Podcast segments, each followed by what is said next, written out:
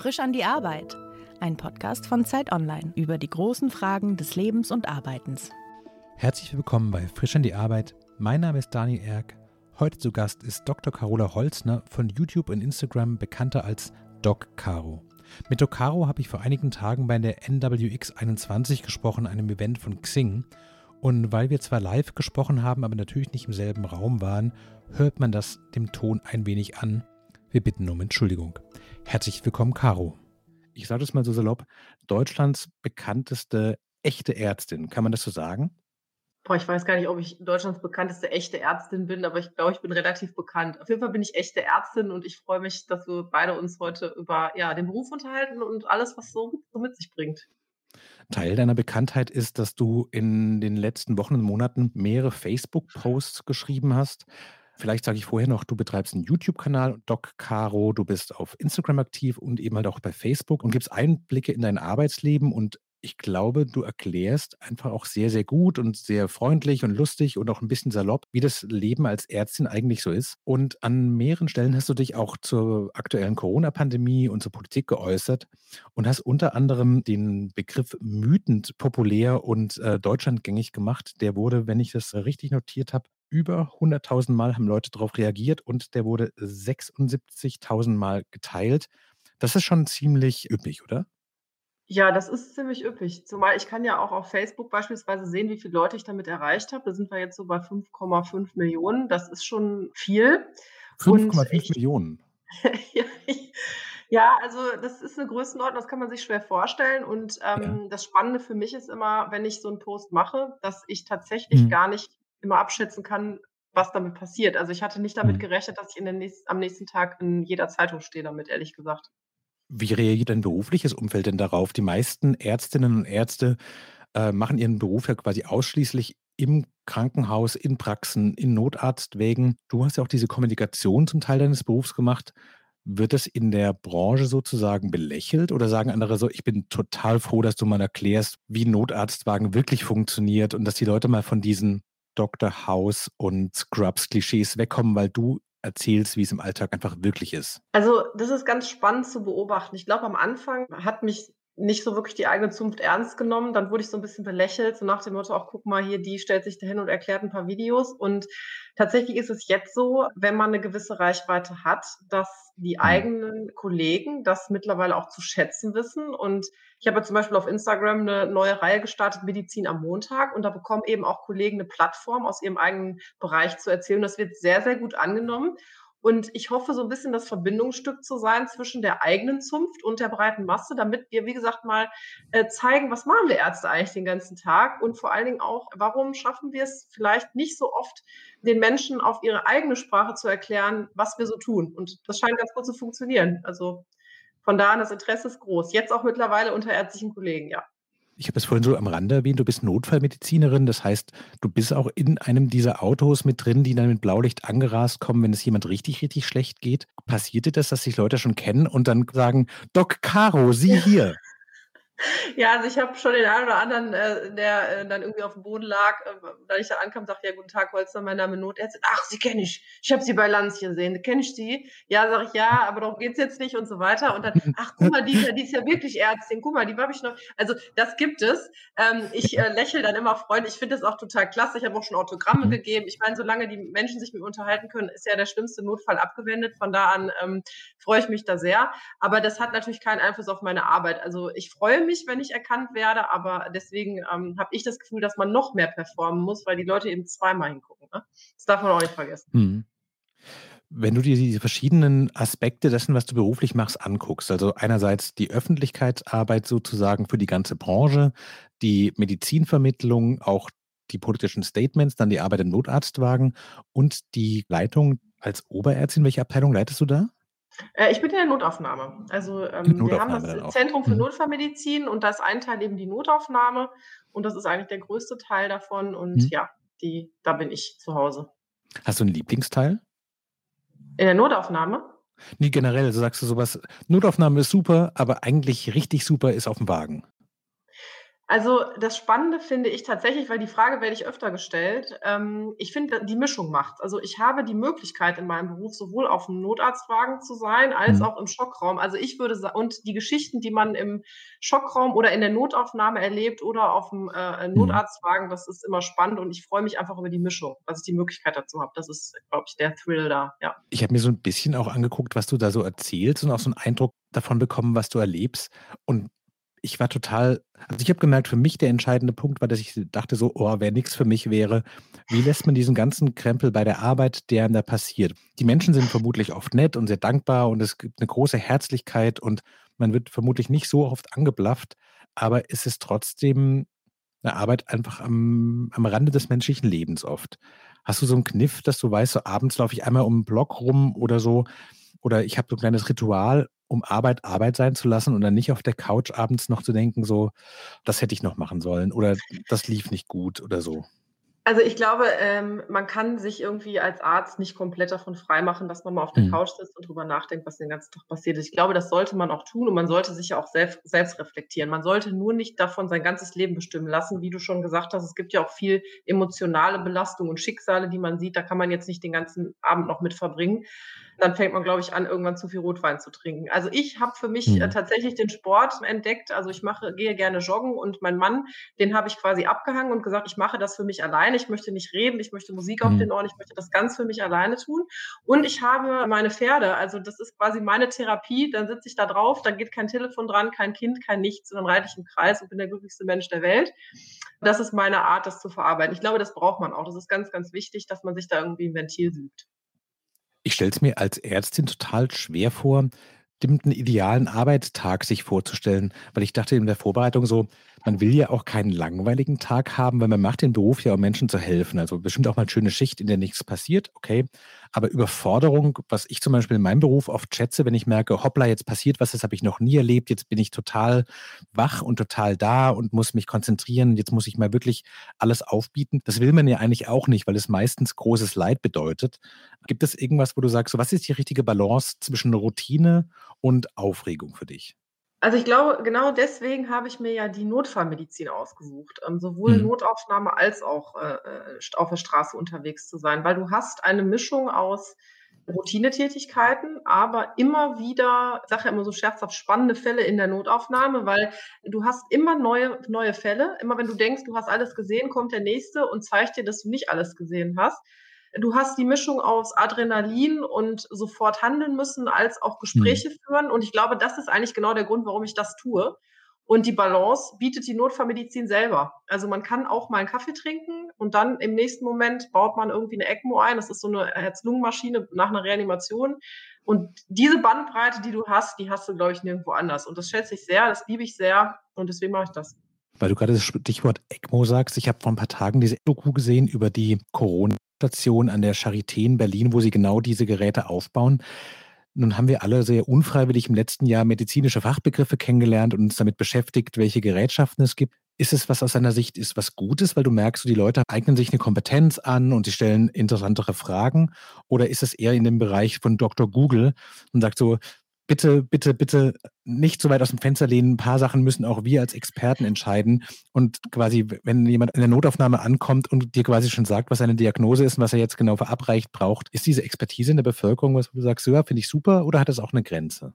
Ja, das hat sicherlich auch eine Grenze, aber ich sehe das immer so mit dem, äh, mit dem Augenzwinkern. Also wenn einer in die Notaufnahme reinkommt, hat das Handy schon mhm. parat und erklärt mir gerade, was er hat, dann sage ich immer ganz, ganz piano. Es wäre schön, wenn ich einmal zumindest drei Fragen stellen dürfte, wir die Laborwerte abnehmen, eine Untersuchung machen, dann können mhm. wir gucken, ob Google und ich auf einen Nenner kommen. Und das sorgt dann meistens für Erheiterung und am Ende des Tages glaubt man dann doch eher dem Arzt als Google. Also mhm. ich muss ähm, tatsächlich sagen, ich sehe das eher positiv, weil ich glaube, gegoogelt wurde vorher auch. Ähm, und äh, jetzt haben wir aber so ein bisschen die Möglichkeit, dass die Medizin einen Stellenwert bekommen hat, auch in der Öffentlichkeit, der ihr meiner Meinung nach schon viel äh, länger zusteht, mhm. aber das am allermeisten unterschätzt wurde. Und das bezieht sich auf alle Themen. Also ob es die, die Lobby der Pflegekräfte ist oder auch die Kompetenz, die mancher Arzt an den Tag legt. Das wird so ein bisschen als selbstverständlich gesehen oder wurde als mhm. selbstverständlich gesehen. Und was wir da eigentlich so tun die ganze Zeit, Ähm, das wissen die wenigsten. Und ich glaube, dadurch haben wir zumindest wieder so eine Möglichkeit gehabt, in den Fokus zu rücken. Und ich glaube, dass wir das sehr konstruktiv nutzen können und auch sollten. Und ich bin natürlich auch, ich war ja vor Corona schon in den sozialen Netzwerken äh, unterwegs, aber das hat natürlich nochmal mir den Bekanntheitsgrad verschafft, den ich äh, dankbar mhm. annehme, weil ich glaube, dass man da wirklich auch ja Wissen vermitteln kann und auch Inhalt vermitteln kann und das sollten wir jetzt mal tun. Die Medizin äh, ist jung, dynamisch und hat viele tolle Sachen zu bieten und das sollten wir mal nutzen. Haben sich denn deine Hoffnungen, die du mit dem Job verbunden hast, als du angefangen hast, Medizin zu studieren und dachtest, ich werde Ärztin und dann werde ich, weiß nicht, alle Patientinnen glücklich machen und äh, alle, alle heilen alle und so die Merci-Packungen vorbeibringen, noch und nöcher. Haben sich diese Hoffnungen, die du damit hattest, auch was es für dich persönlich bedeutet, was für einen Stress das mit sich bringt, aber auch vielleicht welche Befriedigung, etwas Sinnvolles zu tun, da drin steckt, ist es so, wie du gedacht hast, dass es sein würde? Nein, ich muss ganz ehrlich sagen, das, was du hinterher oder was du während deiner Arztkarriere siehst, was du auch für, ja, wie desillusioniert man auch hinterher wird, weil man dann doch merkt, es geht eben nicht nur um, ich bin die Ärztin und ich helfe dir und ich rette dich, sondern dass da noch ganz viele andere Dinge mit reinspielen, ich glaube, das kann sich keiner vorstellen. Das kann man sich auch als junger Assistenzarzt nicht vorstellen, wenn man so seinen mhm. ersten Intensivdienst hat und denkt, um Gottes Willen, worauf habe ich mich hier eingelassen? Da wäre ich am liebsten weinend aus der Intensivstation rausgegangen. Also auch diese Überforderung, die man erlebt. Aber es hat eben auch viel schöne Seiten, die man sich vorher auch nicht vorstellen kann, weil ich sage ganz ehrlich und ganz offen, es gibt für mich keinen schöneren Job und es gibt kein besseres Gefühl, als wenn du wirklich jemandem geholfen hast, respektive tatsächlich ein Leben gerettet hast und derjenige dann vielleicht zwei, drei Wochen später vor dir steht und sagt, ich danke Ihnen von Herzen, Sie haben mein Leben gerettet. Mhm. Und dann denke ich, okay, die letzten fünf Jahre Stress hat genau diese zwei Minuten wieder wettgemacht, mhm. deswegen machst du den ganzen Kram. Und das weißt du vorher auch nicht von da an. Mhm. Manchmal ist es auch besser, dass man nicht alles weiß, worauf man sich einlässt. Ab welchem Alter wolltest du denn Ärztin werden? Gab es einen Moment, wo du gemerkt hast, das packt mich oder war das schon so ein Kindheitstraum oder hat sich das erst später entwickelt für dich? Nee, ich habe als Kind das schon ganz spannend gefunden und ich habe ähm, auch vor allen Dingen die Notärzte bewundert, die da in Neonklamotten aus den Autos ausgestiegen sind mit Koffern und habe gedacht, das schaffst du auch irgendwann mal, wenn du groß bist. Und dann habe ich aber den Umweg über die Chemie genommen, weil ähm, ich irgendwie auch sehr naturwissenschaftlich interessiert war, habe dann aber gemerkt, mir fehlen die Menschen und bin dann doch umgeschwenkt und bin sehr froh darüber und könnte mir nichts anderes mehr vorstellen. Also ich hatte den innigen Wunsch irgendwie schon immer, ja. Gibt es denn so ein Gefühl, dass du sagst, so am Anfang ist dieser Beruf sehr aufregend und dann entwickelt man Routinen, dann lernt man Dinge kennen, dann macht man die zum zehnten Mal. Nutzen sich manche Sachen auch ab? Also wenn du sagst so, wenn jemand kommt und äh, sich wirklich nicht phrasenhaft, sondern wörtlich bedankt, dass du ihm das Leben gerettet hast oder ihr, ist es was, was immer noch genau so einen Effekt auf dich hat wie als junge Ärztin? Oder merkst du in manchen Punkten auch, ich mache das jetzt ein paar Jahre und jetzt suche Herausforderungen, vielleicht ändere ich meinen Schwerpunkt oder war das quasi sofort das, was du beruflich machen wolltest? Also ich glaube, dass sich natürlich im Laufe der beruflichen ja, Weiterentwicklung sich Schwerpunkte ändern oder ich ja zum Beispiel auch nie gedacht hätte, dass ich mal blogge oder so oder mal irgendwie ein, ein, Wort, vielleicht kommt wütend in den Duden, ein, Wort in den Duden schafft. Das war ja, habe ich mir gar nicht überlegt. Also äh, von da an, äh, ich kann nur sagen, dass gewisse Dinge sich nie ändern. Also wenn sich jemand bei mir bedankt, das wird in 20 Jahren genauso den gleichen Effekt haben, wie er das vor fünf hatte. Hm. Ich finde ganz im Gegenteil, ich bin an manchen Stellen tatsächlich jetzt sogar noch emotionaler und mehr drin, weil ich zum Beispiel durch die Tatsache, dass man das länger macht, dass man mehr gesehen hat, dass man vielleicht selber Familie hat, selber Mutter ist, andere Dinge anders mhm. wahrnimmt, als wie ich es vielleicht als Berufsanfängerin getan habe, wo man vielleicht letzten Endes auch nicht die letzte Verantwortung hat, weil immer noch ein Oberarzt reinkommt, der einem dann den Allerwertesten rettet. Es hat alles seine positiven Seiten oder seine Seiten und ich glaube, es ist nie zu spät, sich weiterzuentwickeln und es bringt einfach auch alles damit, was man sieht. Mhm. Und jeder, jeder Fall, den man sieht, also jedes Schicksal, jeder Patient hat letzten Endes auch einen Einfluss auf einen selbst. Gibt es denn Tage, in denen du denkst, so, das ist mir gerade zu viel und eigentlich wäre es vielleicht doch clever gewesen, das Chemiestudium weiter im Labor zu stehen und mit so kleinen Tropfen Dinge rumzuschieben und dann in den Wärmecontainer reinzustellen und zu wissen, so, mein Tag beginnt um 9 Uhr und er endet um 17.30 Uhr und ich bin weder erschöpft, noch runter mit den Nerven, noch wütend? Ja, das können wir tatsächlich mal auf das Mythen runterbrechen. Ja, ich habe das. Ähm, ich habe diese Tage und die haben sich wirklich jetzt in der letzten Zeit oder sagen wir mal im Rahmen der Covid-Pandemie ja gehäuft. Das hatte ich so vorher nicht, außer wenn man mal so eine Phase hatte, wo man echt überarbeitet war, wenn man vielleicht für Kollegen Dienste übernommen hat, die irgendwie krank waren oder mhm. sonst was. Aber diese Dauerbelastung und dieses ständig nicht wissen, was passiert und immer parat sein und immer auch gedanklich sich damit zu befassen, das ist echt was, was zehrt, was schlaucht, was mich wütend macht und gemacht hat und wo ich an einigen Stellen, obwohl ich meinen Job liebe und niemals tauschen würde, doch gedacht hätte, Augen auf bei der Berufswahl. Wenn du jetzt nicht das machen würdest, was du tust, sondern vielleicht was anderes, hättest du jetzt diesen Druck nicht. Auf der anderen Seite mhm. muss ich ganz ehrlich sagen, ich möchte mich nicht beschweren, denn immerhin habe ich einen Job und es gibt ganz viele, denen geht es echt beschissen momentan, weil sie gar keinen Job haben mhm. aufgrund der Pandemie. Wir sollten ein bisschen vorsichtig sein mit Meckern, aber es ist trotzdem so, ich darf trotzdem mal sagen, wenn ich abends nach Hause komme, habe ich gedacht, das hätte mhm. ich mir anders vorgestellt, ja. Weil wir gerade über die Rahmenbedingungen sprachen. Angenommen, es käme jetzt genau in diesem Moment so eine kleine Fee auf deine Schulter, würde dir sagen, liebe Caro Holzner, drei Wünsche. Was würdest du in deiner Branche am liebsten verändern? Ich würde die Pflegesituation ändern wollen. Also ich würde sagen, die Pflege ist, muss gestärkt werden, braucht ähm, eine bessere Lobby, braucht überhaupt eine Lobby, ist wichtig, also muss die mhm. Aufmerksamkeit bekommen und ähm, das, was ihr zusteht dann würde ich das gesamte Gesundheitssystem ähm, nicht mehr darauf ausrichten, dass es Gewinne erwirtschaften soll, sondern wirklich die Gesundheit an oberster äh, Stelle steht. Denn Gesundheit ist das höchste Gut, was wir haben. Und ich würde mir natürlich wünschen, dass die Pandemie vorbei ist und wir, äh, wir unser normales, äh, sagen wir mal, Krankenhausleben leben könnten, ohne dass wir ständig irgendwie äh, Gefahr laufen, voll zu, voll zu liegen oder ähnlichem. Das würde ich hm. mir wünschen, ja. Wir haben ja vorhin schon über Serien gesprochen und wie das im Fernsehen so aussieht. Aber man weiß ja quasi von jedem Beruf, dass die Arbeit an der Bürokratie, das Ausfüllen von Formularen und das, was im Zimmer passiert, wenn gerade alle nur vorbeilaufen auf dem Krankenhausflur, dass es viel Zeit in Anspruch nimmt. Gibt es da Dinge, wo du sagst, das ginge anders, aber wir machen das auf eine bestimmte Art und da müssen wir auch ran, weil das frisst so viele Kapazitäten, so diese Formulare ausfüllen. Das siebte Mal irgendwie, weiß ich nicht, die Leute fragen, welches Essen sie kriegen kann man bei diesen Ritualen Dinge einsparen, die euch als Ärztinnen und Ärzten Kraft und Zeit sparen? Ja, ich würde mir generell wünschen, also nicht nur bei uns als Ärzten, auch bei den Pflegekräften. Also ich würde mir äh, einfach wünschen, dass wir die Zeit, die wir im Krankenhaus verbringen, zum mhm. Beispiel, ähm, wirklich für die Patienten haben. Also dass ich, ich bin ja, sagen wir mal, wenn ich mit einem Patienten eine Stunde beschäftigt bin insgesamt, dann mache ich vielleicht davon eine Viertelstunde Untersuchung und spreche mit dem Patienten und der Rest mhm. ist irgendwie Dokumentation, Briefe schreiben, hinterherrennen und so weiter. Oh und bei der ja. Pflege sieht es ja nicht anders aus. Und das ist einfach meines Erachtens ein absolutes Missverhältnis, denn. Es kann ja nicht sein, dass ich länger am Computer sitze oder eine, eine, eine, Telemedizin mache, als dass ich mit dem Patienten unterhalte. Und da ist sicherlich noch ganz, ganz viel Verbesserungsbedarf. Und ich glaube, dass da die Digitalisierung und auch wenn ich nur Dinge eindiktiere, die übersetzt werden oder wenn irgendwie alles digital läuft und der Patient, der digitale hm. Patient hm. mehr in den Fokus rückt, dass das eine enorme Arbeitsentlastung für uns wäre, hm. weil wir sind eben tatsächlich die meiste Zeit mit Briefe schreiben beschäftigt. Was stresst dich mehr? Das Gefühl, verzichtbar zu sein? Weil es gibt natürlich hunderttausende Ärztinnen und Ärzte in Deutschland und wahrscheinlich auch ausreichend Uni-Absolventen und Leute, die deinen Job auch ganz cool fänden und den auch machen würden. Oder unverzichtbar zu sein, weil du weißt, wenn ich krank werde, dann ist die nächste Schicht blank und da muss jemand einspringen. Was stresst dich da mehr?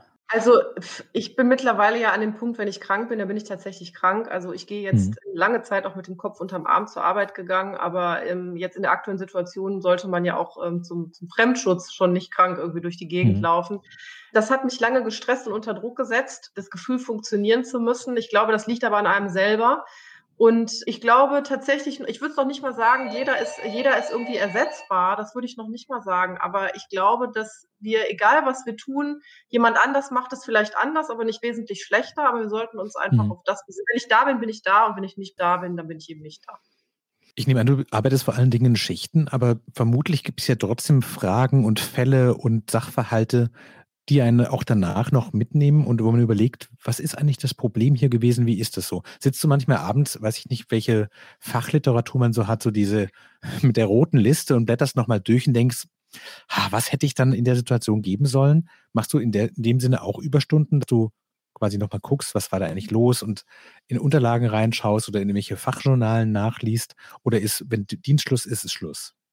Nee, das kann man so nicht sagen. Natürlich liest man noch Fachliteratur und natürlich schaut man sich Mhm. gewisse Dinge an, aber ich gehöre eigentlich zu denen, ähm, ich mache immer sowas direkt. Also, wenn ich irgendwie das Gefühl habe, ah, da was ist denn da richtig oder was fehlt denn da oder bist du da auf der richtigen Spur, dann gucke ich es immer direkt nach oder nach so einem Schockraumpatienten besprechen wir uns auch immer direkt danach.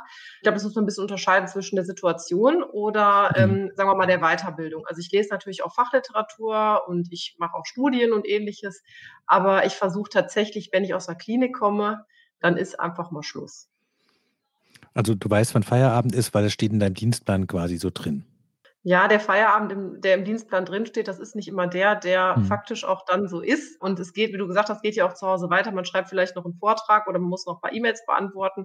Aber ähm, ich habe mir jetzt schon äh, vorgenommen, oder das habe ich mir schon länger vorgenommen, dass man auch einfach mal ja privat sein darf. Und ich mache ja auch noch ein Mhm. bisschen Internet, das mache ich auch in meiner Freizeit. Also von da an, das ist dann auch für mich ein Ventil.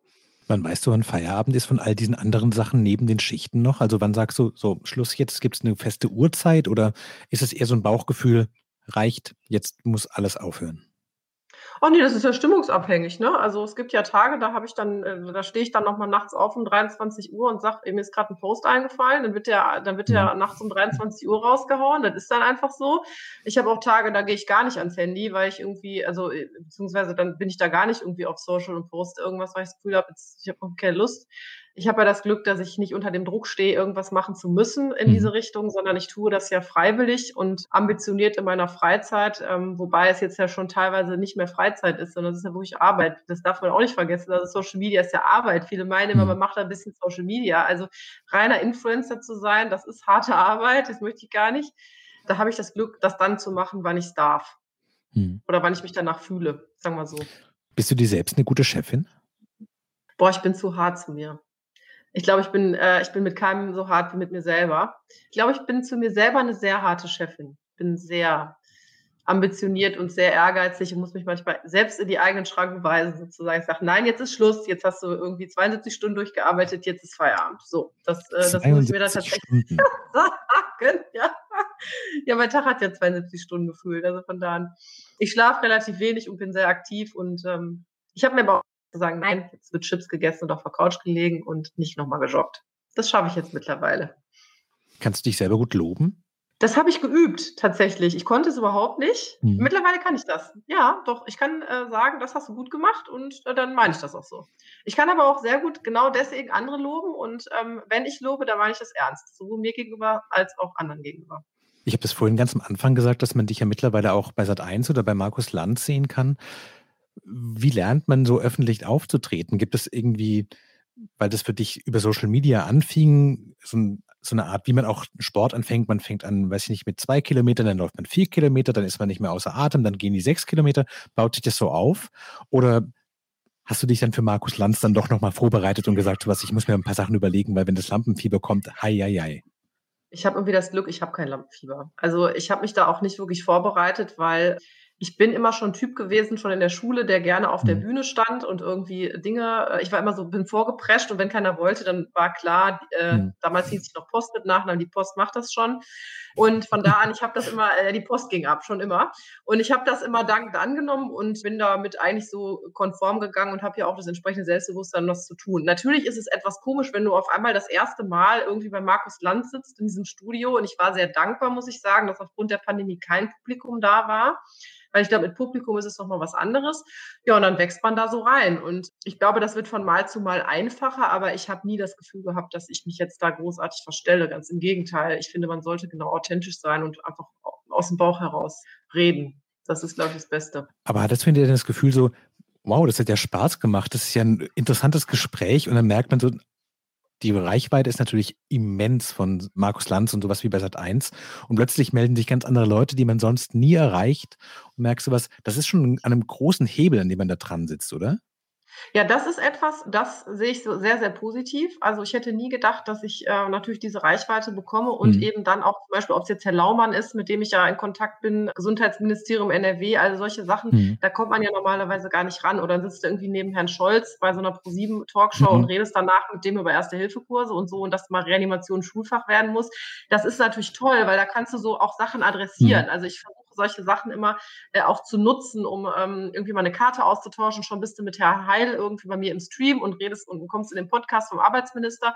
Und ich glaube, wenn man das gut dosiert einsetzt und auch um seine Verantwortung weiß, und dann kann man Dinge gut adressieren und mhm. dann kann man eine Reichweite sehr gut nutzen. Und ich hätte das auch nicht gedacht, ähm, dass das so ist, aber jetzt ist es so und ich freue mich darüber.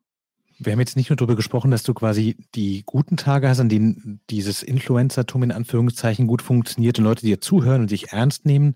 Wir haben auch über die schlechten Tage gesprochen, in denen du selber Mythen bist und merkst so, die Struktur um das Gesundheitswesen in Deutschland ist einfach sehr schlecht. Wenn du darüber nachdenkst, dass ja dieses Arbeitsleben auch irgendwann aufhört, weil jeder geht in Rente oder Pension, denkst du so, oh, und dann lese ich den ganzen Bücherstapel, dann schaue ich endlich diese Filme, dann sitze ich den ganzen Tag auf dem Pferd oder ist es eher so, bitte nicht. Ich mache das alles so gerne, das soll niemals aufhören.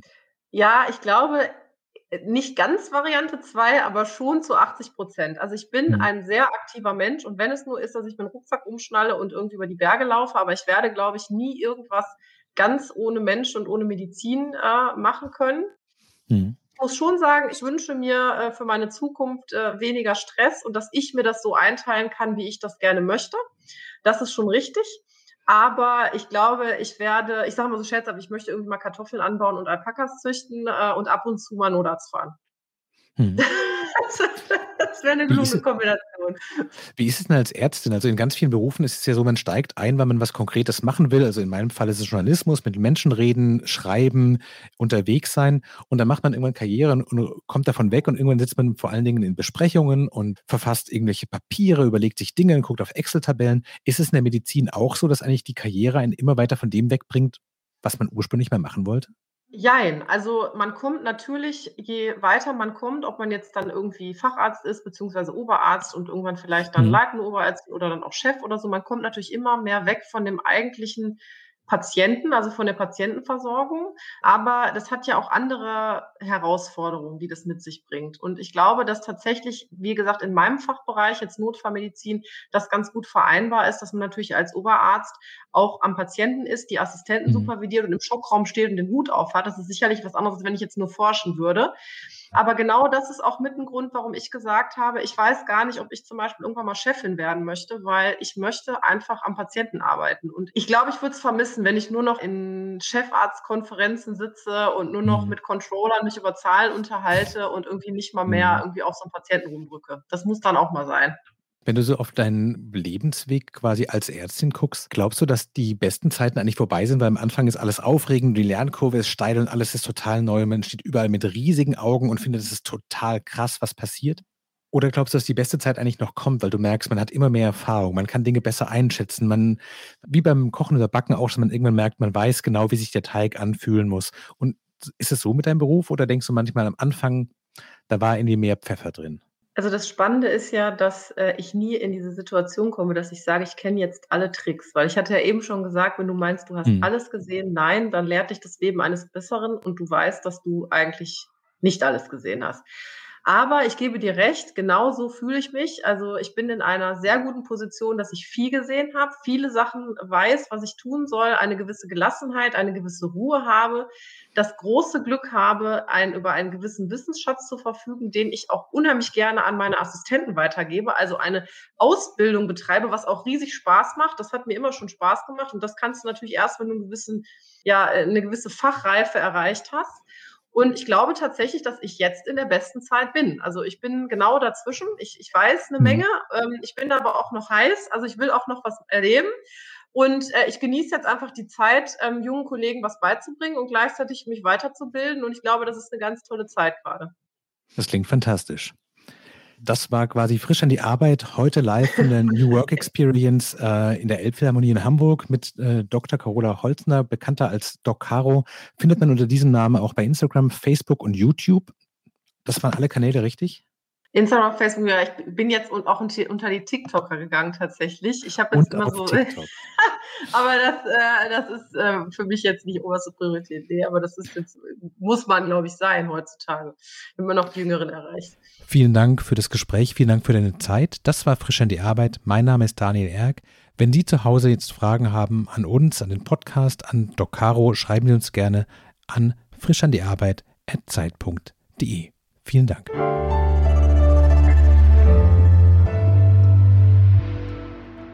Frisch an die Arbeit, ein Podcast von Zeit Online. Konzipiert und moderiert von Leonie Seifert und Daniel Erck.